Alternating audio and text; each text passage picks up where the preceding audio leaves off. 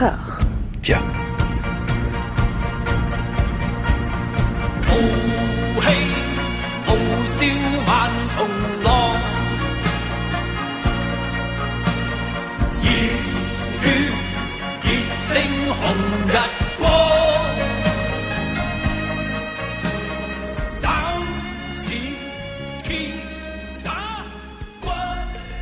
Bonjour et bienvenue à toutes et à tous dans Discordia, le podcast qui tente d'aplanir les débats qui rongent la pop culture de l'intérieur dans une conversation apaisée. Cette quinzaine, après avoir poncé la saga Hitman, nous allons nous attaquer à la franchise des Il était une fois en Chine, à la très judicieuse sollicitation d'Amandine. Amandine, quel rapport entretiens-tu avec cette série de films? D'où te vient cette envie d'en parler? Eh bien, disons que c'est des films qui me rappellent une grande période de ma vie où, en fait, grâce à mon frère, je voyais tous ces films à peu près en boucle. Donc, euh, rien que d'entendre le générique d'Il était une fois en Chine, c'est une Madeleine de Proust. Donc, euh, j'avais très très envie de les revoir euh, sans ce prisme de l'adolescence et sans ce, voilà juste pour pour eux-mêmes. Et du coup, je remercie tout le monde, sauf pour le numéro 4. et le numéro 5, un peu moins le numéro 5, et je remercie euh, personne pour le numéro 6. très bien. Quelques spoils en amuse-bouche, c'est très bien. Nous avons à nos côtés aussi Mathieu, pilier porteur du consortium Discordia. Comment ça se passe aux Pays-Bas? Est-ce que ça va? Oui, ça, va très bien. Euh, Kosifu. je t'appelle Kosifu hmm. à partir de maintenant. ça, ça me va. Euh, ouais, non, non, mais je, moi je connaissais absolument pas du coup cette saga. j'ai eu, j'ai eu plusieurs occasions de le voir, je ne l'ai pas fait. Voilà, donc il fallait que je répare cette erreur et c'est désormais fait. Je regrette pas dans l'ensemble. Voilà, euh, dans l'ensemble, je regrette pas. Bon, et pour cet épisode, nous avons la joie d'accueillir Julien Carbon. Merci d'avoir accepté l'invitation. Ben, merci, euh, merci à vous. Alors, je sais, euh, lors de notre prise de contact, que tu ne souhaitais pas forcément qu'on revienne en long et en large sur ton parcours, mais on est quand même en plein tropisme hongkongais en ce moment sur Discordia, et ce serait quand même fou de ne pas mentionner qu'avec ton camarade Laurent Courtiot, que nous saluons, vous avez collaboré à la... Salut Laurent Vous avez collaboré à la mythique revue HK Orient Extrême Cinéma, une publication en somptueux papier glacé comme on n'en fait plus, qui a énormément compté pour la cinéphilie de l'époque. Déjà, merci pour ça. Bah, nous, on était, on était quand même déjà, déjà à Hong Kong à ce moment-là, donc on n'est pas, on pas lié directement à la, création. C'est surtout euh, David Martinez qui Hmm. et Christophe Gans qui sont qui sont à, l'origine. Léonard Haddad aussi, toute, cette bande-là. Nous on était euh, nous on était déjà partis. Évidemment, j'ai un rapport euh, très intime et très fort avec la saga parce que euh, ma rencontre avec Choi, je l'ai rencontré en décembre 90, donc au moment du tournage de Once Upon a Time in China 1. D'accord. Et, euh, et, euh, et, donc le et au moment du dernier, ben, on travaillait à la Film Workshop avec Laurent. Donc c'est donc c'est vraiment toutes ces années-là où on est passé de, de, de fans à, à, aller travailler là-bas parce qu'on était complètement amoureux de, du travail de Choi, bien sûr. C'était notre notre idole. alors, sans, sans, revenir longtemps, longtemps, mais quand même, voilà, vous avez travaillé pour Choi Ark à la Film Workshop. Comment ça s'est passé? Comment s'est effectuée la prise de contact? Et comment ça s'est concrétisé par la suite? Bon, en fait, on est, euh, je, l'avais rencontré plusieurs fois et euh, on est allé en 95 avec Laurent à la fin de l'année 95, juste au moment de la sortie de The Blade, euh, pour faire pour faire une interview avec lui. Et en fait, depuis deux ans, à ce moment-là, on essayait d'écrire ensemble avec Laurent et donc on avait on avait deux histoires qu'on avait qu'on avait écrites qu'on voulait on voulait lui présenter pour savoir plutôt ce qu'il en pensait qu'autre chose. Quoi. Et en fait, euh, bon ben, on a fait cette interview qui était super. Puis après, on a, laissé les, histoires. Il a dit ouais, je les lirai. Et en fait, quand, on est rentré à Paris, il nous a appelé en disant bah il y en a une des deux qui m'intéresse. Est-ce que vous voulez venir euh, travailler euh, à la workshop? Donc on est parti au mois d'avril 95. Voilà. Euh, 96 pardon. Juste après, juste après, ça. C'était en, en avril 96. Ce qui semble assez, dingue, parce que c'est euh, une industrie qui donne l'impression bah, voilà, de ne pas être très sensible à l'ouverture sur l'extérieur, enfin des scénaristes extérieurs ou des intervenants extérieurs. Non, mais justement, on en parlera à, propos de la saga, puisque c'est quand même beaucoup centré là-dessus, sur les rapports avec l'Occident, mais je pense que tu vois, il n'a pas de, de problème avec ça, c'était plutôt, euh, plutôt amusant, je pense, pour lui.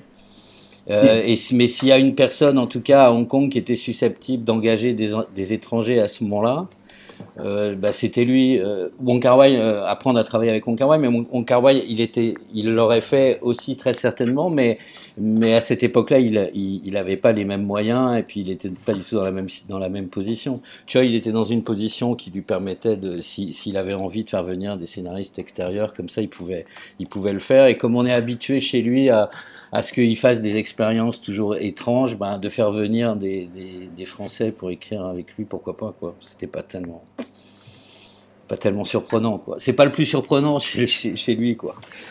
Ouais.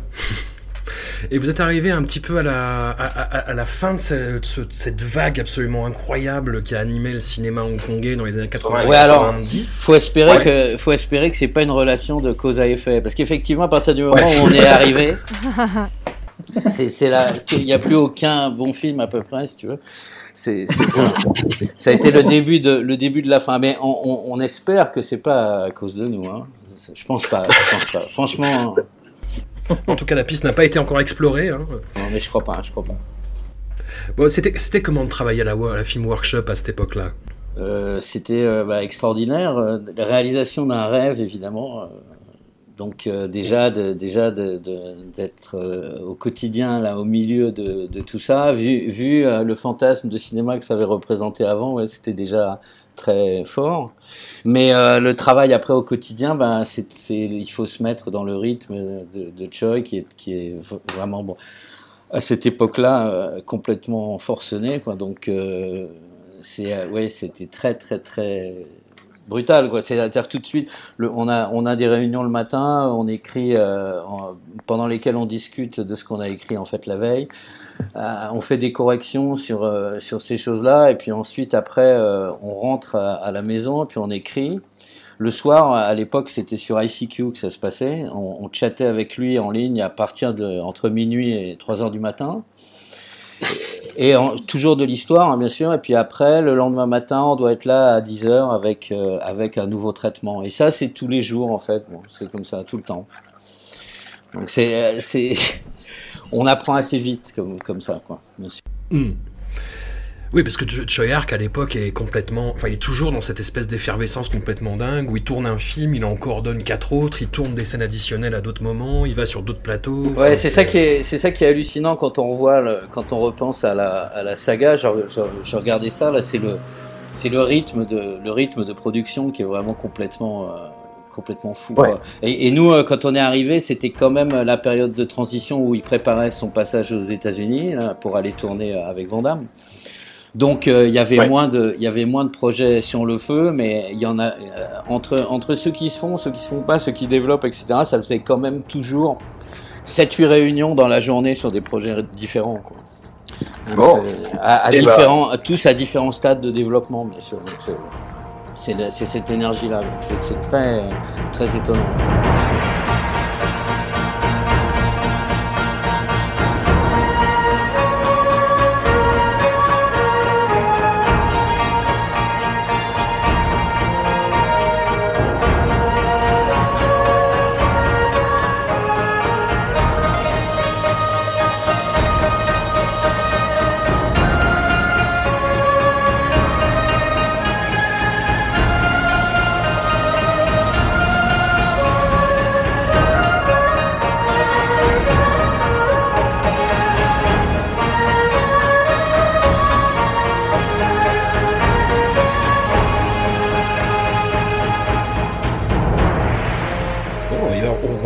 S'attaquer à, la saga, hein, au nerf de la guerre. Euh, dans, dans, un moment d'effervescence, comme je disais, artistique absolument incroyable pour l'industrie hongkongaise, Choi Ark a l'idée de génie de se réapproprier la figure mythique de Wong Fei-hung, déjà interprétée au cinéma par Gordon Liu et Jackie Chan les décennies précédentes. Alors, qui est Wang Fei-hung Alors, c'est un médecin, acupuncteur, instructeur d'arts martiaux, combattant, révolutionnaire, héros du folklore chinois qu'on dit capable de terrasser plusieurs dizaines d'assaillants à lui tout seul, ce qui s'avère plutôt pratique dans la Chine de la fin du 19e siècle. Wang Fei-hung pratiquait et enseignait l'art martial du Hunga dans la série des Était une fois en Chine. On nous en montre des bribes d'entraînement rigoureux, basés sur des poses d'inspiration animale, qui visent à une harmonie absolue du corps pour envelopper les attaques de l'adversaire de façon furtive. Et dans ces six films, le coup de prédilection de Wong Fei-hung est ainsi le shadowless kick, un coup de pied asséné sans que le reste du corps ne trahisse le moindre mouvement. Pour camper Wong Fei-hung, Choi Ark choisit un jeune prodige chinois, Jet Li. Alors, les deux hommes avaient tourné ensemble avant, il me semble, en 89, un film de qualité euh, relative, on va dire, The Master, qui aura au moins servi à sceller les bases de leur future collaboration. The Master, Julien, si je dis pas de bêtises, ça a été tourné avant. Hein. C'est ça, en 89. Ouais. Et c'est un film qui est tourné euh, quand même en partie aux États-Unis, si je dis pas de bêtises, et qui prend un peu euh, le, ce qu'on a pu voir de pire, nous, dans la comédie hongkongaise, hein, dans les, films de, qu'on traite dans Voilà Maggie, et un petit peu un côté euh, buddy movie, mais vu par un réalisateur étranger. Donc il y a un côté vraiment étonnant. Et puis, voilà, disons que formellement, le film est pas ouf, quand, même. Ah non, The Master, on peut, on peut pas dire ça. Effectivement, c'est, il est, euh, en fait, c'est le moment, le moment où Jet Li est, parti de Chine populaire. Il a eu un, il a eu un, une, un visa de, de, sortie là de deux ans pendant lequel il s'est installé aux États-Unis. Et c'est là où en fait il a commencé à penser à faire son, sa transition vers Hong Kong. Donc euh, il a fait The Defector avec Corey Yuen et, euh, et c'est Corey Yuen, hein, c'est ça? Il me semble, ouais. Et, et, et, et, The Master avec Choi, où il y a déjà un peu là des, des idées de Wong Fei-hung, un peu là, il commence à, il y a la clinique de Pochilam, là, tout ça, on voit qui commence à, penser à ça certainement, mais je, je connais pas tous les détails du, tournage, mais visible, je crois qu'il s'est blessé assez grièvement sur celui-là, il me semble. Mais en tout cas, en tout cas, ouais, le film c'est un bis intolérable, quoi. C'est pas possible. Et puis comme comme à chaque fois, à vrai dire que Choi euh, dirige des occidentaux, là, c'est quand même bon. Ouais, il y a, l'antagoniste principal euh, qui, est, qui est un espèce de, grand blond avec une coupe mulet qui est euh, incroyable. Enfin, il joue mais de façon complètement apoplectique en permanence. Ouais, c'est difficile, c'est difficile. Donc c'était vraiment. Et, le film en fait est pas sorti à l'époque à Hong Kong, il est sorti euh, dans la foulée après du, deuxième. pour essayer de, de, de, rafler un peu d'argent en surfant sur le, sur le succès du 2 en fait. Ouais. Enfin bon, film qui aura au moins eu le mérite de, rassembler ces deux hommes. Effectivement, Jet Li euh, ne parlait pas encore euh, cantonné à l'époque du, tournage du premier. Mais ça l'empêche pas de, camper Wong Fei-hung, je trouve, de façon immédiatement évidente, dès, dès, les premières scènes en fait. Il a cette espèce de, à la fois d'assurance et de candeur voilà, qui, qui, donne un mélange très très très étonnant et que les ces, ces, ces, imitateurs ont beaucoup de mal à reproduire par la suite. Mais c'est euh, moi ça a été une révélation. Hein. Moi j'ai vu les deux premiers. Euh, il était une fois en Chine dans les coffrets qui étaient sortis par Studio Canal, je crois à l'époque. Ouais, ça, a été une révélation et les revoir, mais ça a été un plaisir avec une image nickel en plus, parce que c'est les versions, euh, des versions Blu-ray.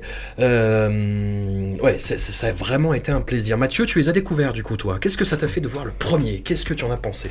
Euh, bah, que c'était un, super film. Qu'est-ce que tu veux que je te dise de plus? Euh, Non, non, c'est vrai, comme tu dis, il y, a cette, y a cette évidence, Jet Li, dès qu'on arrive euh, face, au, face au film. Euh, euh, en plus, moi, Jet Li, j'ai une connaissance toute occidentale de, de, Jet Li, on va dire. Je suis plus familier des films qu'il a pu faire aux États-Unis que des films qu'il a fait en Chine. Je suis bien désolé, hein, je passe pour un, profane, mais donc du coup, je, je, je, découvre en fait le, le, Jet Li chinois, plus ou moins. Je connais ses films, mais je les ai jamais vus en fait.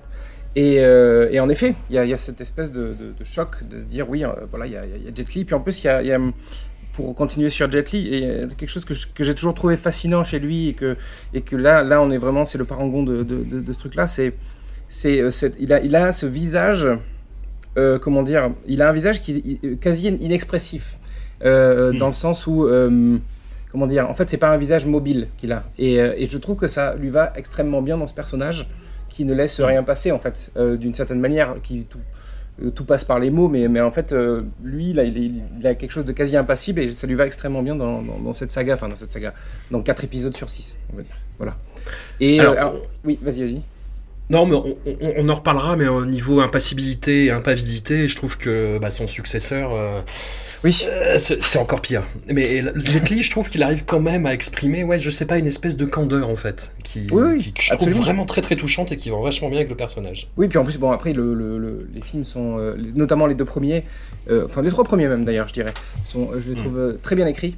un peu, un peu, comment dire, on the nose, quoi, hein, on va dire, un peu, parfois c'est un peu surligné, vraiment très surligné, mais quand même, ça reste quand même extrêmement bien, extrêmement bien écrit.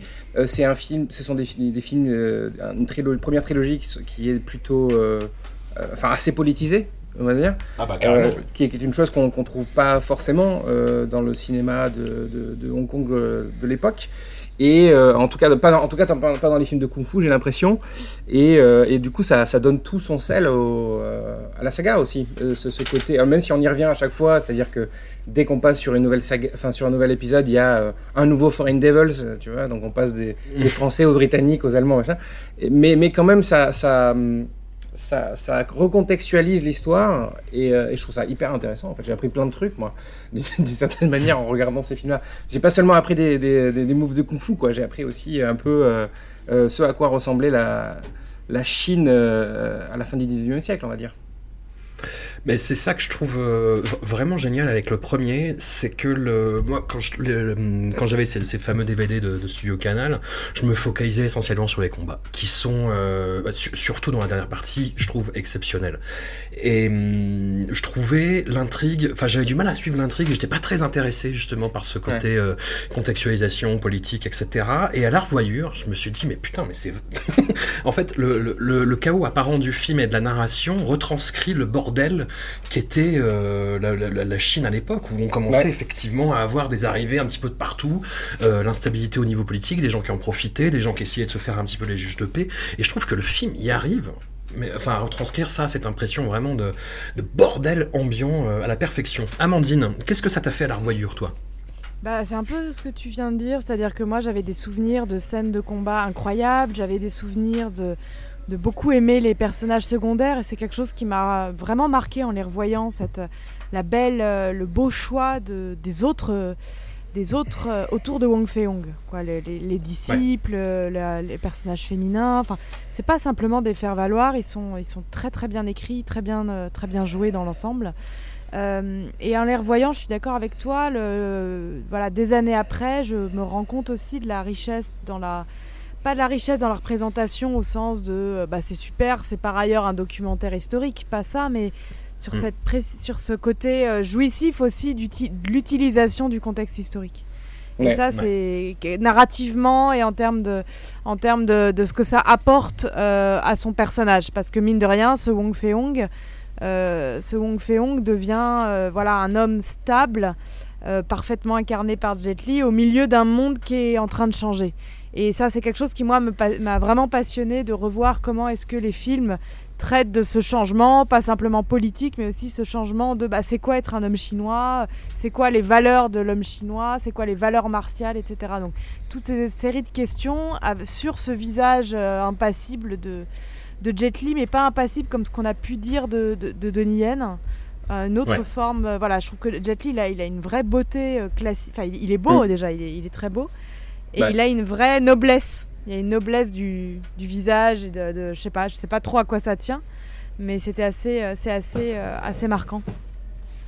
Et il a une assurance, il a une série de poses qui sont très caractéristiques et emblématiques du personnage de, enfin de Wong Fei-hung tel qu'on se l'imagine maintenant en fait. Et euh, dans, dans, ses attitudes, dans cette façon euh, extrêmement posée, que j'avais du mal à voir dans ses films précédents. Euh, enfin dans, dans, les films qu'il a pu faire avec Liu Liang ou son, sa réalisation, Bound to Defense. Par exemple. Non, la, la, vraie rencontre, c'est que un peu, c'est voilà, c'est quelqu'un qui à la base est un champion d'arts martiaux. Donc c'est un champion, c'est un sportif de haut niveau, champion de Chine, mm. en plusieurs, euh, plusieurs aspects de la, en plusieurs euh, disciplines pardon de, de, wushu. Euh, donc c'est à la base c'est un champion sportif et je trouve que le, le, sa, sa, présence, il a une présence qui est toute cinématographique. Au-delà mm. de voilà, au-delà du fait que les combats sont superbes et qu'il a, il fait des superbes coups de jambes à gauche à droite, que les maîtrises des armes et des poses parfaites, je trouve qu'il magnifie par, sa présence le, ce qu'est un film de kung-fu. Mm. moi, il y a un truc qui me fascine, c'est le, c'est le, tout au long de la saga, c'est cette faculté qu'il a à se battre avec autre chose que ses pieds et ses poings. Mm. Euh, euh, je trouve ça hallucinant. En fait, il y a une inventivité sur euh, tout ce qui est accessoires, on va dire, et pas forcément des accessoires de combat, des accessoires, qui, des choses qui lui tombent sous la main. En fait, on se dit qu'il est capable de se battre avec n'importe quoi qui va lui tomber sous la main, et du coup, ça devient un peu un jeu. C'est quand il, quand il, comme on disait avec Jackie Chan, quand il rentre dans une pièce, on sait qu'il va casser des trucs. Là, c'est pareil, sauf qu'on se dit avec quoi Wong Fei Hong va se battre, quoi. Et, je trouve ça hyper intéressant en fait. Il y a un petit jeu de, de, de, de perception, quoi, d'essayer de voir comment il va nous surprendre en fait, comment ils vont euh, euh, comment comment ils vont rendre la scène inventive en fait. Julien, tu étais euh, tu étais sur le tournage du premier apparemment alors. Ouais, j'étais sur le tournage de j'étais sur le tournage de, du, du film sur la, la, scène de la clinique, mais c'était un donc je pense que le tournage venait de de commencer ou ça faisait je, ouais, je sais pas depuis combien de temps c'était lancé parce que le, le, film a eu beaucoup de, de, problèmes. Il a mis du temps à se finir parce qu'il est sorti en août au mois d'août 91 euh, donc euh, ça a dû il y a dû euh, il y a dû y avoir de, de nombreux problèmes notamment bon Jet Li s'est blessé hein, sur le sur le tournage. Mais ouais je voulais revenir un peu sur le la base là du, du film Ouais. C'est-à-dire que le, le, le, départ de, de la l'idée là de faire ça, de faire Wong Fei-hung, donc évidemment c'est une, une idée qu'il a eue apparemment très très tôt, même avant de faire la workshop, il, il, il y pensait. Donc, euh, donc vraiment dans les années où même il y avait encore des films qui traitaient du, du personnage, parce que bon bah il y a eu cette série dans le avec euh, Quenta King qui, qui, qui sont vraiment bah, les, les, les la, saga d'origine, là, de 49 jusqu'à fin des années 60. Mais après, quand même, euh, euh, le, sujet, et là c'est la première fois, parce que quand même, Choi, Choi il, a, il a fait des remakes de films euh, anciens. Bon, c'était le cas avec euh, Chinese Story, et puis c'est avec Swordsman, c'est pareil. Là, on voit qu'il, on, sait qu'il sait reprendre là, ces mythes comme ça pour les ramener à l'époque, mais là, il s'attaque à quelque chose de différent parce que euh, Wong Fei-hung, non seulement il représente euh, un, un, une grosse saga de cinéma que tout le monde connaît, mais même après la, première série, euh, d'autres réalisateurs de la génération suivante qui ont une filiation directe avec euh, le, kung-fu qu'il y a dans ces films, puisque le, cinéma de, Wong Fei-hung, c'est l'arrivée de, des vrais arts martiaux dans le cinéma de Hong Kong. Et donc c'est toute cette dimension toutes ces dimensions-là du, mythe, il les prend en compte. C'est-à-dire qu'après euh, après la première série, les grands, euh, les grands chorégraphes d'action qui sont passés à la réalisation, euh, comme Yuen Wo-ping ou, ou euh, Lau Kar-leung, eux, tout de suite, ils ont traité aussi de, Wong Fei-hung. Et eux aussi, ils ont traité d'un Wong Fei-hung jeune, que ce soit Yuen Wo-ping avec le maître chinois, avec Jackie Chan, ou, ou, chez... Euh, Lau Kar-leung dans Martial Club ou dans le combat des maîtres, c'est l'autre, c'est ça. Mais dans, dans, quand, dans, dans, dans, ces films-là, il y a aussi euh, le personnage d'un jeune Wong Fei-hung qui est confronté à l'autorité, qui a du mal, mais sauf que chez les chorégraphes, c'est l'autorité du maître. Chez Choi, c'est euh, plutôt un personnage face à l'histoire, face au monde euh, en mouvement. Mais donc du coup, il prend vraiment tous ces éléments. Mais le template qu'il va utiliser, c'est vraiment celui du premier film, c'est-à-dire un maître entouré de ses disciples, sachant que tous les disciples, ils sont connus des gens. Euh, euh, Dent, euh, le boucher Wing, tous ces personnages-là, ils sont aussi connus que Wong Fei-hung et Leung Fun, le, premier disciple, aussi. Donc il, reprend, il reprend ce template-là qui qui a pu être utilisé comme ça depuis l'époque et à vrai dire, il, y a des éléments qu'il y a dans les, dans les premiers films avec Quanta King qui sont repris même tel quel. Euh, le personnage qui représente euh, le, patriarche euh, confucéen, qui est toujours très vertueux, qui fait tout ce que, comme il faut, bah, il, est, il est présenté comme ça dans le film d'origine, mais, mais déjà, euh, sa rigidité, on en rit un peu. C'est-à-dire que les disciples, déjà, ils sont un peu impertinents avec lui. Il y a quand même un peu cette, cette dimension-là. Donc ça, il, il, garde, il garde aussi ça. Déjà, il garde, cette dimension-là dans, le, dans, dans, les films. Il y a aussi une autre dimension qui est très importante dans la, série d'origine, c'est euh, une dimension euh, ethnographique. Le, les premiers, le, premier film, il, est aussi inscrit dans des, questions identitaires, euh, exactement comme l'est celui de Choi, mais pour des raisons différentes. C'est-à-dire que quand le, le, premier film avec Quanta King a été, a été fait, c'est 49, Et c'est vraiment le moment de la révolution en Chine. Et il y a une, crainte de la perte de ces arts du Sud. Et donc le film, il documente aussi ça, et en documentant le, vrai kung-fu, parce qu'on voit de véritables disciples de Wong Fei-hung qui, font des démonstrations, des techniques, elles sont expliquées de manière très didactique. Il y a aussi des extraits de musique, euh, des, séquences de la musique cantonaise pour vraiment englober toute la culture cantonaise. Donc, donc tout le mythe de Wong Fei-hung, il comprend tout ça tous ces aspects-là identitaires euh, liés à la préservation de l'art. Et ça, c'est une chose que les, les chorégraphes d'action qui ont suivi cette première génération, eux, ils n'ont jamais remis en cause. Ils ne font que la mettre en avant. Euh, Lao Carleung, quand il fait euh, Marshall Club, euh, la première scène du film, c'est lui lui-même qui vient expliquer les règles de la danse du dragon. Donc il y a vraiment cette dimension-là, elle reste. Et, chez Choi, bien sûr, on se doute bien que ça, c'est tout de suite des choses qui va pervertir immédiatement. Déjà, son acteur principal, c'est un mec du Nord qui joue, qui joue le kung-fu du Sud.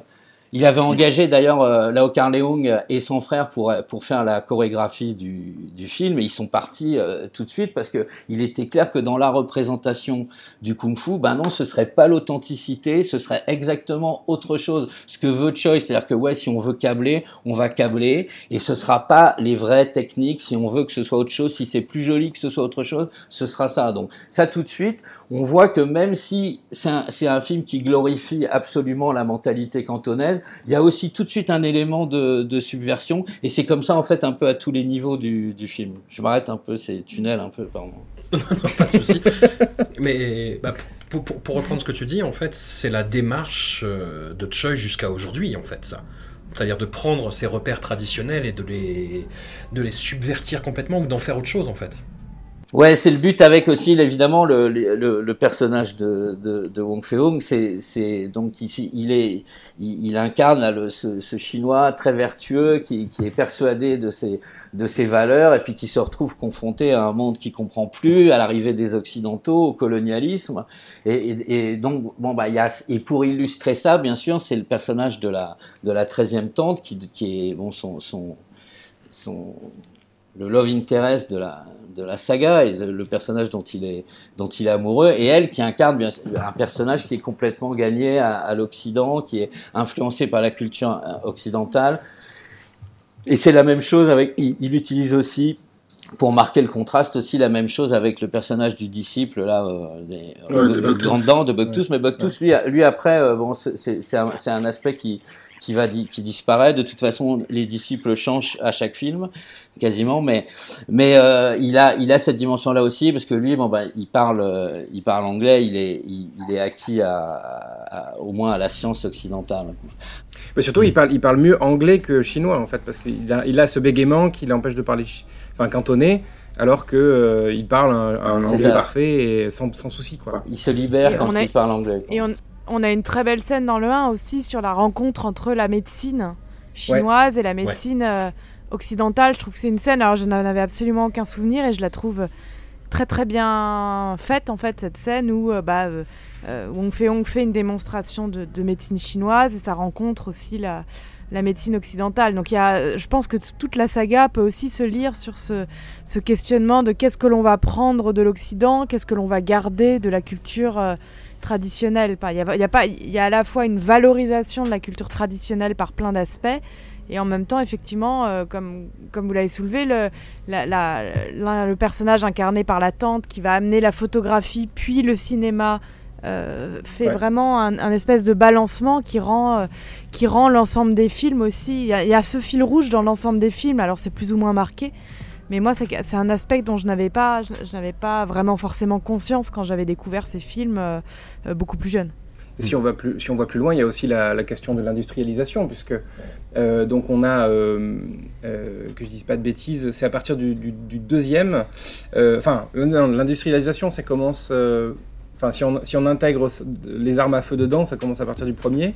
Euh, mais, mais à partir du deuxième, il commence, enfin le, le, la secte du lotus blanc commence dans un train à vapeur. Euh, et alors qu'eux, ils sont, et eux sont complètement perdus, ils n'arrivent pas, à, enfin, ils arrivent pas à manger dans un train, ils ont le, mal de train, je sais pas comment on pourrait dire. Euh, voilà. Et, euh, et au, au, fil des, épisodes, enfin au fil des films, on va aussi se retrouver avec des, nouveaux éléments de, de, de l'industrie, enfin de comment dire, de, la révolution industrielle qui vont arriver.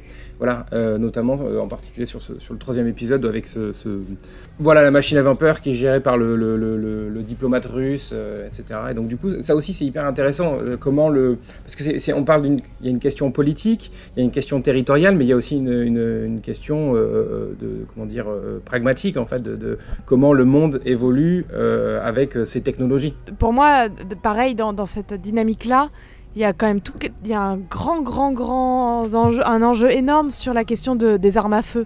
le, corps, le, corps, le corps martial, qu'est-ce qu'il peut faire face à un fusil Qu'est-ce qu'il peut faire face, face, à, face aux balles? D'ailleurs, c'est illustré avec le, le personnage là, du, du, maître à la veste de fer qui, qui, qui lui, bon, bah, il incarne vraiment cette incapacité à, à, évoluer. Là, il est figé dans son art et donc il mourra comme un chien sous un escalier. Oui, puis il dit, euh, il dit cette euh, superbe phrase, euh, qui enfin une vraie une vraie phrase de tragique, où il dit notre kung-fu ne peut pas rivaliser avec leurs armes à feu. Voilà. Et, d'ailleurs, on peut, enfin, on peut avoir une, je sais pas si c'est une, facilité d'adaptation, enfin un choix d'adaptation, ou si c'est un aveu de, défaite de la part des du groupe de Wong Fei-hong, mais à la fin, ils se retrouvent quasiment tous à utiliser des armes. Alors, ok, on en fait un élément comique euh, avec, euh, enfin, ils ne savent pas servir des armes à part, à part euh, Bucktooth, quoi. mais les épisodes 5 et 6, si je dis pas de bêtises, en fait, ils se retrouvent à tous utiliser des armes. C'est un gros problème dans le 5. On en, voilà, parce que et, et, c'est le et enfin il y a le sixième, il se passe au Far West quoi, qui est un peu le le, le, le paradis des armes à feu. et et donc, du coup, j'ai l'impression qu'il y a aussi un. Enfin, ils n'ont pas eu le choix, c'est-à-dire qu'un peu comme. Enfin, comme Wong Fei-Yong essaye de. c'est un peu un Don Quichotte euh, chinois. Euh, Wong Fei-Yong, il essaye de, de, de, de, garder les valeurs de chevalerie, quoi, un peu euh, dans son pays. Et finalement, il est obligé de. Il se fait submerger par toutes ces, ces choses-là. Et en fait, j'ai l'impression que la saga elle-même a un peu succombé à, à ce qu'elle critiquait. Enfin, je sais pas si on peut dire ça comme ça. Ça, ouais, qu'elle dégénère, ça c'est, sûr. Mais il y a, pour, pour, le, pour le premier, il y a aussi une, une, dimension politique directe par rapport à la situation de, de Hong Kong de l'époque, parce que bon, c'est deux, c'est deux ans après, après Tiananmen, après ces positions mhm. euh, très euh, ouvertes à l'époque et très publiques. Euh, Choi ne pouvait pas tourner en Chine à ce moment-là, il était, il était un peu banni. Euh, donc, euh, le, il montre parce que bon, il, reste un pour moi le problème du, du film et, de la, un peu de la saga en général, c'est la représentation des, occidentaux, mais c'est pas si c'est pas si grave parce que c'est euh, bien sûr c'est un cinéma de, cinéaste qui est né dans la colonisation française, euh, qui a qui, qui est après allé s'installer dans un pays qui est sous qui est sous régime anglais. Donc ouais, la colonisation, il a des choses à des choses à en dire, mais mais sur ce film-là, j'ai l'impression que le Wong Fei-hung et, sa position, ils, incarnent un peu la position de Hong Kong de, ce temps-là. C'est-à-dire que les Mandchous, euh, bon, ils sont décrits quand même comme une forme de pouvoir central qu'on peut vraiment assimiler à ce qu'est la Chine pop à ce moment-là, c'est-à-dire un pouvoir euh, inflexible et tout ça, et que finalement, ben, pour nous, là, les Hongkongais, euh, on peut pas leur, on peut pas vraiment faire confiance à ces gens-là, mais le salut ne viendra certainement pas de l'Occident, ça c'est sûr. Et il y a quand même, et il y a, y a quand même un, je pense que c'est vraiment euh, bon. Euh, Choi, c'est un, un, cinéaste de, de, gauche, on pourrait même dire euh, gauchiste euh, à, à, une certaine époque de sa, de sa carrière. Et il y a vraiment ce, ce, ce questionnement de de cinéma de gens qui sont nés sous la sous la colonisation et de, de, se dire que comment, comment on défend une identité culturelle, comment on s'affranchit là des formes de, de, colonialisme qui peuvent dévorer notre, notre identité sans pour autant devenir des nationalistes.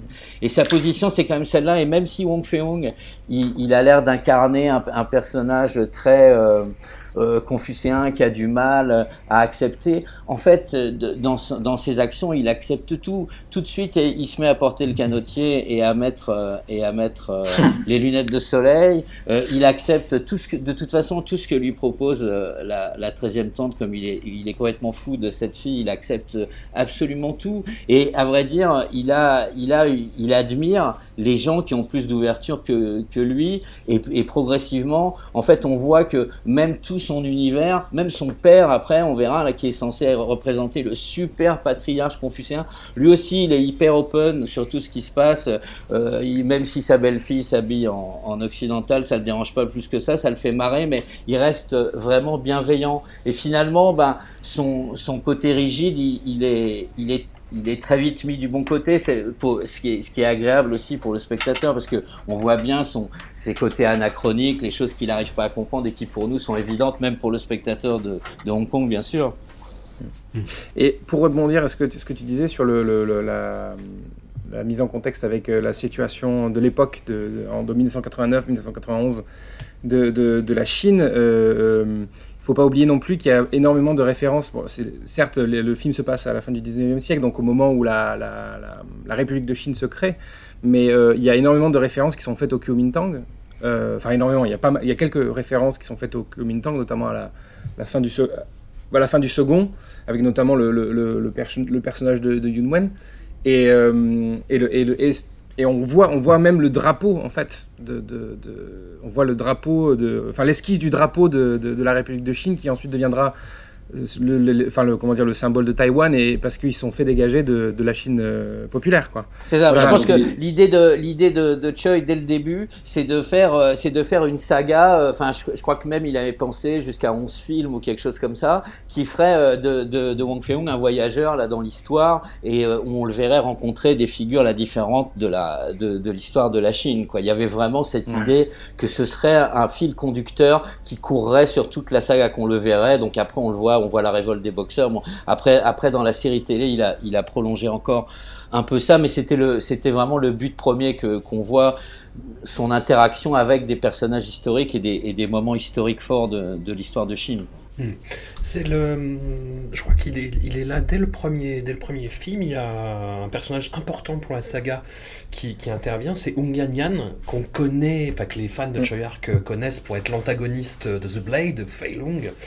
Euh, là, je crois qu'il fait, il s'occupe des cascades. Alors, c'est un cascadeur qui est devenu acteur un peu par accident. Est-ce que tu peux en parler un peu, Julien du coup?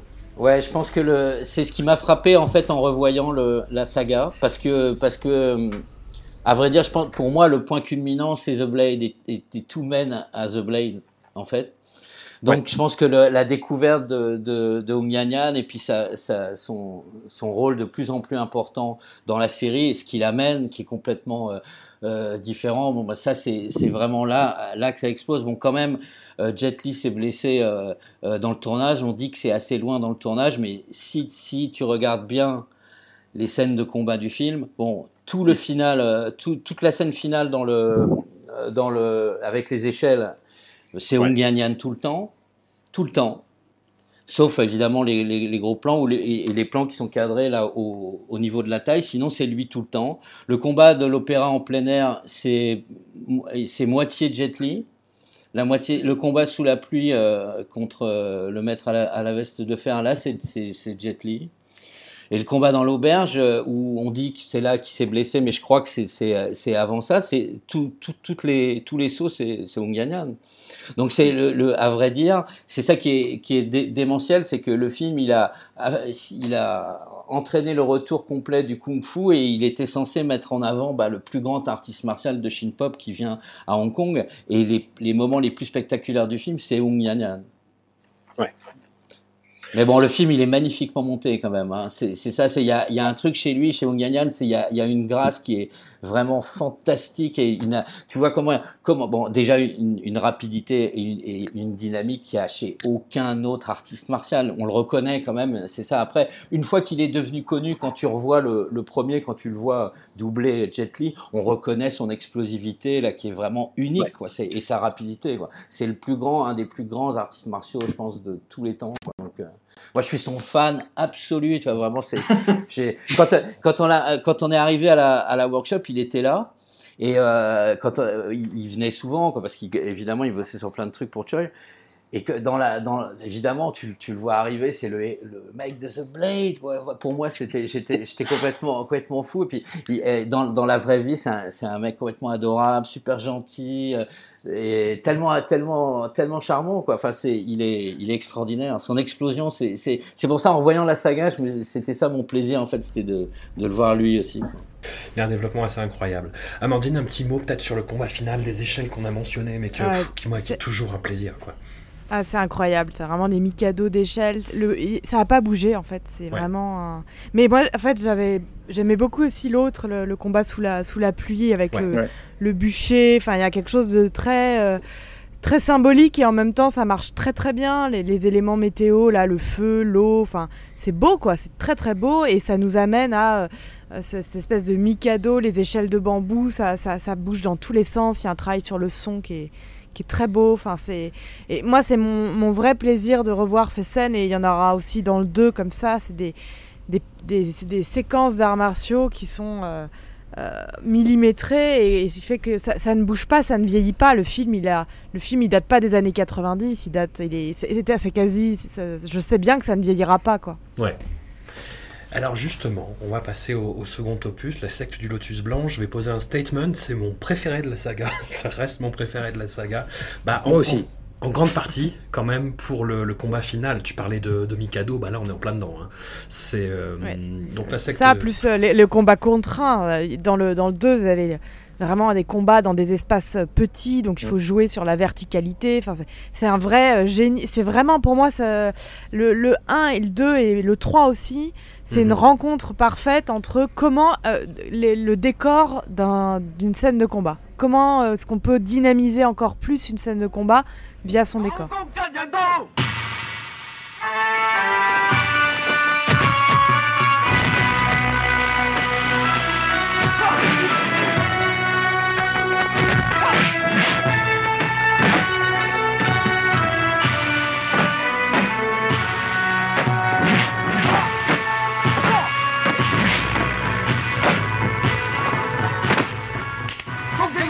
门大师傅九局真人。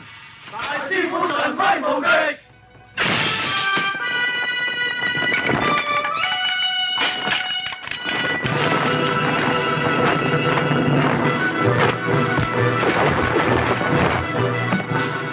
手抱日月掌声神拳打雷电顶天地。Alors le 2 euh, se concentre sur un autre aspect, même si justement le spectre de la colonisation est, toujours là, mais il se concentre sur un autre aspect qui est celui de la, spiritualité, de la, mystique en fait, qui pouvait animer comme ça la société euh, chinoise de l'époque, et en particulier via donc la secte du Lotus Blanc, qui est donc une espèce de, confrérie euh, un, petit peu nébuleuse, qui est réapparue, qui a disparu, qui a réapparu, et qui essayait toujours un petit peu de se, se faufiler dans les interstices, on va dire, de la société de l'époque et de foutre la zone. Et hum, voilà, c'est d'ailleurs à la secte du Lotus Blanc qu'on doit une grande partie de la renommée euh, posthume de Wong Fei-hung, parce que on dit qu'il aurait affronté à lui tout seul euh, près d'une trentaine, une quarantaine de membres de la secte à lui tout seul. Et voilà, c'est ce qui a fait part euh, de, sa renommée. Et il y a donc ce combat final qui est incroyable, en fait, où on a le grand prophète de la secte du Lotus Blanc qui se fait construire un espèce d'hôtel avec, avec des tables montées les unes sur, sur les autres. Et en fait, le, il défie euh, Wong Fei-hung en, en combat singulier, et le truc, c'est qu'il ne doit jamais toucher terre. Et à partir de là, il y a une dynamique dans le montage, dans la mise en scène, dans la chorégraphie que je trouve toujours aussi dingue qui a euh, ouais quasiment non un peu, moins de 20 ans quand j'ai découvert ces films là non plus plus de 20 ans d'ailleurs 25 ans au moins. Voilà. Non, non, film que je trouve complètement dingue et je trouve que la question religieuse est assez euh, relativement bien traité, on va dire en termes scénaristiques, euh, avec cette exception d'une scène où euh, je crois que c'est Félon qui, qui s'empare euh, d'une, d'une croix catholique et se met à tabasser des membres de la secte avec. Bon, là voilà. Quand tu, tu parlais, Mathieu, de trucs un peu on the nose au niveau de la. ouais, ouais, ouais. il y en a un peu partout, de toute façon, dans tous les épisodes, il y en a, mais, mais là, ce qui est quand même. Donc en effet, c'est sur, la spiritualité, enfin la spiritualité, enfin le, la religion, on peut le dire, carrément. Pas, même la superstition. Voilà, c'est plus ça, parce que c'est pas vraiment une question de spiritualité, parce qu'en fait, on se, rend compte très vite que, que ces gens de, la secte du Lotus Blanc ne croient en rien, enfin, croient en rien. Ils croient en un faux prophète, en fait. Voilà, et c'est surtout ça qui, qui compte. Et, d'ailleurs, cette espèce de, de, climax qu'on a à la, fin du, à la fin du combat est hallucinant. d'ailleurs, le, combat, c'est, encore une fois, c'est Ang Yoon hein, qui, qui, joue. Voilà, qui, mm. qui joue le, le, enfin, le, comment on l'appelle, je sais plus comment il s'appelle, enfin le prophète de la, de, la secte du Lotus Blanc. Voilà, c'est lui, c'est déjà lui, et, et d'ailleurs, ouais, encore une fois, la, la, scène, la scène est hallucinante, quoi. Et, euh, euh, mais moi, ce qui m'a marqué surtout dans, dans, dans, dans, ce, dans, cette, dans cet épisode-là, dans, dans, cette, dans ce film-là, c'est le... Euh, bon, déjà, on sent que le, les moyens ne sont pas les mêmes. Mm. On sent que la production value s'est développée de manière incommensurable, c'est-à-dire qu'on a des, des, éléments de décor qui sont vachement plus importants. Et encore une fois, on se dit ah mais qu'est-ce qu'ils vont faire avec ces éléments de décor? Il va y avoir des où est-ce qu'ils vont grimper euh, Enfin voilà, on a vraiment l'impression qu'on est devenu, on est, on est enfin passé à une sorte de gros gros film, euh, euh, enfin un blockbuster, je sais pas si on peut dire ça comme ça. Mais en tout cas, on sent que ça, ça, ça a bien grandi, voilà. Et, et, surtout, le, je trouve que le film est devenu, enfin comment dire, a gagné en gravité, dans le sens où donc on a la question de la religion qui est une question qui est quand même assez qui peut être épineuse. Voilà. Et puis on a aussi le, le, le, fait que donc cette secte euh, euh, va désinguer euh, des, des, gens, enfin des occidentaux ou, ou des personnes chinoises qui ont grandi comme des occidentaux ou qui suivent des, des préceptes occidentaux. Et il y a notamment cette scène de, de de l'école avec les enfants. et en fait, on rentre dans cette école et on se rend compte qu'ils ont, ils ont, ils ont tout désingué et on retrouve les, les enfants qui sont, enfin, qui sont euh, sain et sauf, mais, mais quand même on se dit, là on, enfin, là, on passe un, on fait un pas de plus vers, vers un, truc vraiment euh, enfin, lourd, quoi. Enfin, euh, mm. pas, pas, pas forcément. On n'est plus dans la légèreté qu'on pouvait avoir dans le premier film où, où on, se retrouve, on retrouve Wong Fei Hong qui se bat contre un gang, quoi. Là, on est sur quelque chose de, de plus, de plus dangereux. on est sur des, des, des, des tarés qui, qui se mettent à, à tuer des, des, gens pour, pour, leur, pour leur croyance et, qui seraient quasiment enfin, capables de, de, tuer des enfants aussi. Voilà.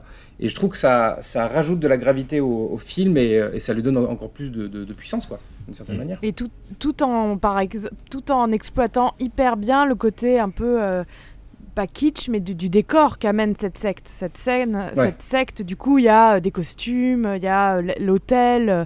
Ça, ça, fait plonger, ça fait plonger le film dans un espace coloré et, assez hyper intéressant aussi visuellement. Enfin, moi, je, je trouve aussi que c'est un des un des meilleurs, mais il y, a vraiment quelque chose de, euh, de, de, visuel dans, ce, dans le, choix de faire que Wong Fei-hong, qui est, comme on l'a dit, euh, euh, plutôt calme, qui, qui, qui est, qui incarne quelque chose d'une Chine de la sagesse, on va dire, de l'homme de l'homme chinois traditionnel, bah, il doit affronter, oui, cet arrêt, cet arrêt-là. Hmm. Julien, est-ce que tu partages notre enthousiasme sur ce deuxième volet qui par ailleurs a pas mal déçu? Enfin, je relisais quelques critiques, je ah ça vaut pas le premier. ah bon, il, est, il, est, il, était moins, il était moins estimé. Euh, à, Hong Kong, il a un tout petit peu mieux marché que le, que le premier, mais c'est quasiment, c'est quasiment la même chose. Euh, moi, je, c'est mon préféré aussi de la, ah. de, la série. Euh, c'est, mais, mais parce que en, même temps, je pense que mon préféré, ce serait un composite des, des, des, trois premiers, peut-être. Parce qu'il y a. Euh, je suis pas tout à fait d'accord avec toi, euh, Mathieu, sur la, production value. Je pense que, quand même, dans le premier. Et euh, je, dis pas que le film fait cheap, j'adore le, j'adore le, 2, mais je pense que il donne l'impression d'être fait dans une économie qui ressemble à celle des, films japonais de sabre d'autrefois. D'ailleurs, l'installation des, des, des, vilains là, avec les deux vilains euh, successifs, là, ça, ça ressemble un peu, un peu à ça, mais avec un, avec un peu plus d'économie, je trouve. Par exemple, dans le, dans le premier, euh, quand on voyait la scène où il rencontre les, les Guaylos là au restaurant, les, les blancs là au, restaurant, c'est euh, la, reconstitution quand même est assez belle, les, les, costumes sont, sont, assez beaux. Là, quand il y a le le siège du consulat.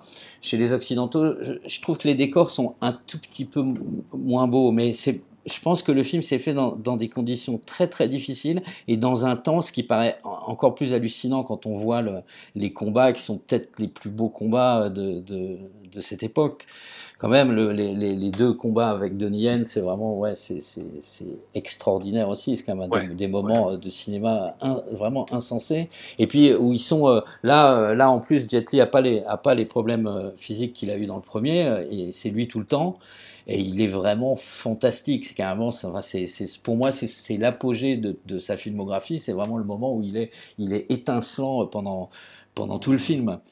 Mais pour, revenir à la question religieuse euh, dont, dont, vous parliez, j'aime bien le, je, le prends, un peu euh, comme euh, une réponse aussi à ce qu'on a pu lui dire euh, au sujet du premier. Dans le premier, le, le seul personnage d'occidentaux qui avait l'air un peu positif, c'était le personnage du curé qui se fait. Bon, là, bon. Et, et, et, donc là, bon, ben, il, il clarifie. Et en général, quand il doit, Choi veut faire passer un message politique très clair, il le fait passer très clairement. Il y a pas, c'est pas à travers une métaphore ou euh, non, c'est très direct. Comme dans le premier, euh, on voit le, quand ils sont sur le bateau là au tout début, il, montre le, panneau sur lequel est écrit euh, ben, un appel à, l'indépendance et puis il dit on espère que les Vietnamiens ne verront pas ça. Donc bon, ben, il affirme clairement là son, cinéma anticolonialiste. Ben, là, là, là, je trouve qu'il répond un petit peu au, au, au, fait que bon bah oui, dans le premier on peut dire que ah, finalement, quand même, les, curés sont un peu excusés. Et ce qui est un peu. Et, en, même temps, il y a beaucoup de gens autour de lui, dans, à la workshop, comme John Woo, par exemple, qui on voit une grande sympathie pour les idées chrétiennes. Quoi. Donc là, il remet quand même ça tout de suite d'équerre avec le personnage de David Chang qui dit, euh, il regarde, il dit pourquoi les pourquoi les occidentaux aiment autant un dieu qui souffre? Il dit oh, bah, de toute façon tout le monde aime les mythes, mais moi j'ai cru à des mythes quand j'étais jeune et puis je me suis aperçu que de toute façon ça, c'était que des mensonges. Elle est folle cette réplique. C'était que des que des mensonges. Donc donc ça de toute façon c'est bon ça bien sûr c'est lui comme c'est comme c'est Choi le, le, le, musicien là qui commente la folie là, du monde ça c'est ça c'est lui aussi. Et puis je pense qu'il y a non seulement le kung-fu est sublime dans le, dans le film, mais il y a aussi euh, il y a justement la, cette dimension politique et la dimension historique, sa rencontre avec des vrais personnages historiques, avec Sun Yat-sen. Bon, ça, ça c'est des événements historiques réels. Il était vraiment à Hong Kong où il a fait sa, il a fait la médecine à, Hong Kong. Donc ces rencontres-là, elles sont plausibles et, le, personnage de David Chong aussi, il a été, il était à Hong Kong. Donc tout, ça, tout ce contexte historique réel avec lequel il prend quelques libertés, il sera jamais aussi bien intégré après. Et on voit que l'idée de la série, c'était ça. Et c'est le moment où quand même dans celui-là, tout est euh, tout est mis euh, vraiment parfaitement euh, en place. Il y a une chose encore, je voulais dire à propos de la de la justement du nationalisme aussi, où il, où répond tout de suite à ça, parce que évidemment, on a, vu ça aussi comme une glorification nationaliste, le premier. J'adore l'ouverture où, euh, où en fait, bon après après la première scène d'intro là de la de la secte qui est vraiment extraordinaire avec la petite fille là qui est magnifique. Ou après bon bah ce qu'on voit c'est c'est Wong Fei-hung dans le train euh, donc il doit manger occidental, il n'arrive pas à manger occidental. Ouais, c'est vraiment c'est pas bon. Même c'est tellement mauvais que même son disciple il vomit tellement c'est mauvais. Heureusement, après on enchaîne avec le, le plan suivant, traveling euh, traveling avant, qui suit un, un, un cuistot qui porte un, un, un, panier avec des bons euh, des bons petits pâtés là au poulet là. Waouh, là on est chez nous, on avance. Ouais, il y a même des il y a même des cages à oiseaux avec là on est on est bien là dans une maison de thé. Puis on voit des blaireaux qui sont en train de discuter de la situation du monde et puis on voit que tout de suite ils ne comprennent rien à rien. On est bien chez nous, notre tradition elle est mieux que celle des autres et tout, mais bon bah eux ils sont complètement paumés. Quant, euh, à leurs gamins qu'on voit immédiatement après, les petits enfants qui sont si mignons, ouais bah ils lancent immédiatement des cailloux sur dès qu'ils voient une femme déguisée en occidental quoi. Donc euh, c'est et, et, et, en même temps pour contrebalancer ça, il y a le vice de Choi, c'est que quand même il installe euh, le personnage de Leung Fun là du nouveau disciple, bon qui remplace Yuen Biao et c'est mhm. Max Mock après qui sera là pendant toute la saga. Et donc tout de suite, euh, il l'introduit, mais quand même dans une situation inconfortable où la première chose qu'il qui fait après avoir vomi, c'est d'envoyer une tasse à thé sur la tête d'un gamin. Et ça, il adore, euh, il adore quand même les jeux comme ça de décalage. Alors que par contre, euh, l'introduction de Donnie Yen, il est introduit comme un personnage d'une grande noblesse et tout. Là, la première fois où on le voit, on dit ouais, il vient du pouvoir central, mais il regarde il dit ce, chaos là, c'est pas possible. On a l'impression que ils vont bien s'entendre. Puis après, bon, évidemment, quand ça rentre dans la dimension martiale, quand c'est le combat, euh, bon, c'est le Jet Li contre Wong Fei-hung. La, la, partie, la partie du, combat avec le torchon, le long, torchon contre le, bâton dans le, couloir. Ça, ça rappelle euh, Marshall Club de, de Lao Carleung où il y a un combat similaire avec euh, Lao Carfai qui fait Wang où ils expliquent les techniques. Mais là, on sent que, ben, à mon avis, c'est pour des raisons d'économie. Je crois que le film s'est fait en, trois semaines. Mais il sort moins d'un an après le premier. Voilà, donc en fait, ouais, pour, si, si, si, pour parler de ça, euh, pour parler de ça rapidement, euh, parce que bon bah c'est aussi ce qui, ce qui, ce qui entraîne des changements dans la saga. C'est un truc qui est, qui est, amusant dans la dans la série, enfin qui est particulier à la série, c'est que chaque film est fait dans des conditions de production différentes. Le premier, il a été long à faire parce qu'il y a eu beaucoup de problèmes, la blessure de Jet Li, etc. Il y a six chefs op, enfin bon, c'est une, une, une folie. Ça s'est étalé sur très longtemps après le, après le succès de, du premier euh, Wong Fei-hung, en fait, ils ont, ils ont fait Swordsman 2. Ils ont tourné Swordsman 2. Et donc, euh, Swordsman 2, euh, après Swordsman 2, ils devaient enchaîner sur Once Upon a Time in, in China 2, et c'était en décembre. À ce moment-là, euh, bon, le film finira par sortir le 16 avril 92. Hein.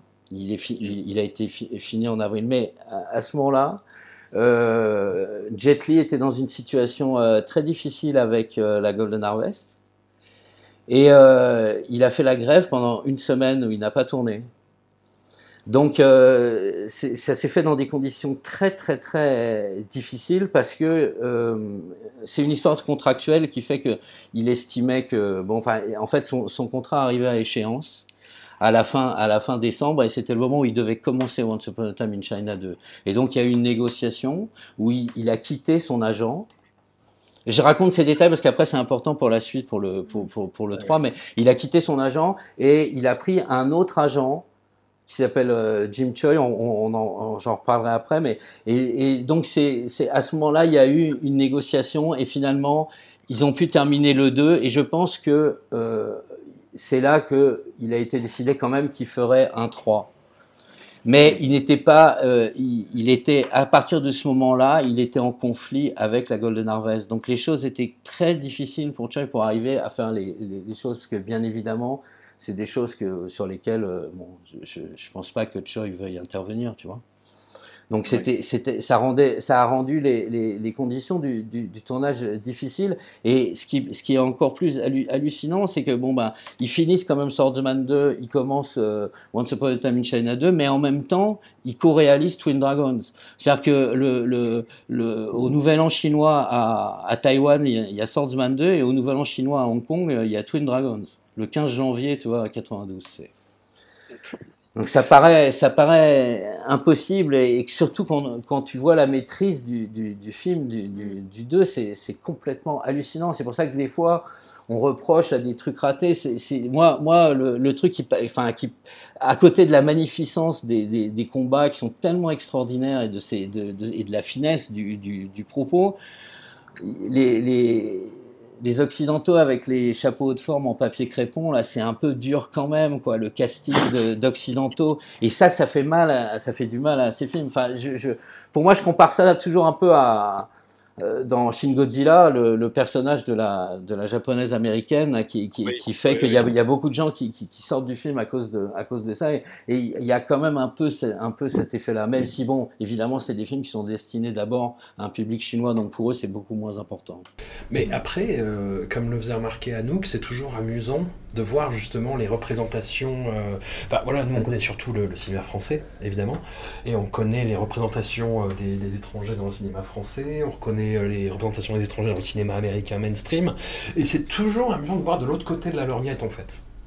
Enfin, pour, pour dire que justement ces, ces, ces représentations un petit peu outrancières voilà, peuvent, peuvent, arriver n'importe où. Ah, C'est-à-dire qu'on est très peu confronté à ça. On est très peu confronté à ça à des cinéastes qui sont nés dans, dans nos anciennes colonies et qui, et qui, et qui font un, cinéma très populaire dans leur, dans leur pays. Quoi. Ça, il y, en a, y en a très peu. À part il n'y a pas beaucoup d'exemples, je crois. Ah bah, c'est sûr. Parce qu'il est né en territoire français, quand même. Ouais.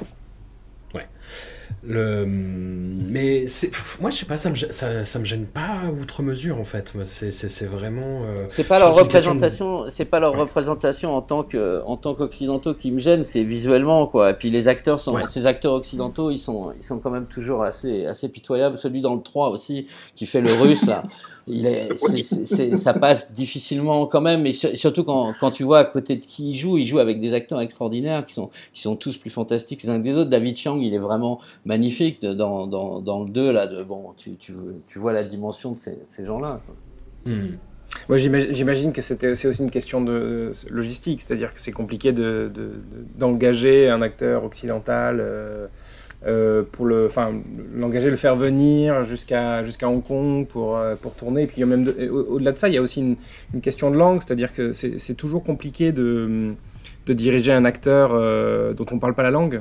c'est souvent ce qui se passe en fait. C'est-à-dire que quand il y a un, réalisateur japonais, ce qui est souvent le cas, qui, qui va tourner en Europe ou en, en Occident, en gros, il dit, en général, il il contrôle plus euh, ce qui, enfin, le, texte des acteurs japonais que le, texte des acteurs euh, européens. Quoi. C'est ce qui s'était passé sur euh, Furio, par exemple. apparemment, Nagisa Oshima euh, faisait chier ses acteurs euh, japonais. Par contre, il disait à David Bowie et Tom Conti, fais ce que tu veux, quoi. Voilà. Et je pense qu'il y a aussi. Non, mais ce qui est sûr, c'est pour que le, recrutement des acteurs n'est pas n'est pas évident et vu la, les conditions dans lesquelles ça, ça se faisait. Mais c'est aussi c'est aussi une habitude. Et puis c'est pas tellement. Je pense que c'est pour lui, c'est pas tellement important. En fait, c'est des personnages très secondaires. Hmm. C'est ça. C'est pas c'est pas primordial en fait d'aller chercher, puisque de toute façon, on veut en faire des archétypes en plus. Donc il n'est pas nécessaire de. Alors c'est vrai qu'en effet, euh, quand tu les vois arriver avec leur chapeau, là, tu te dis, on dirait la kermesse, quoi, un peu. Mais, euh, mais en effet, euh, je pense que il s'en fiche. Non, puis ça.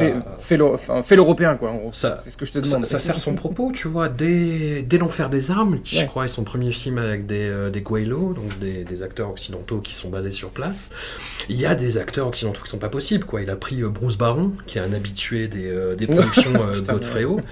Et, mais ça passe. Dans la logique du film, enfin, dans sa version uncut de l'enfer des armes, ça passe. Et là, moi, ça me, ça me dérange pas, en fait. C'est parce que tu as, as, la ponctuation, c'est-à-dire même les scènes où tu commences peut-être à douter, boum, après, tu as euh, le combat du siècle, quoi. Donc tu fais, ah oui, oui, donc en fait... Euh, oui.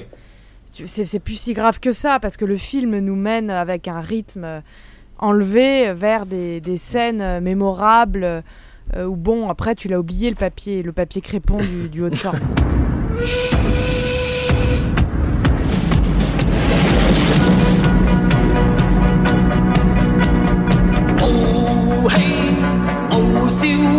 同浪，热血，热胜红日。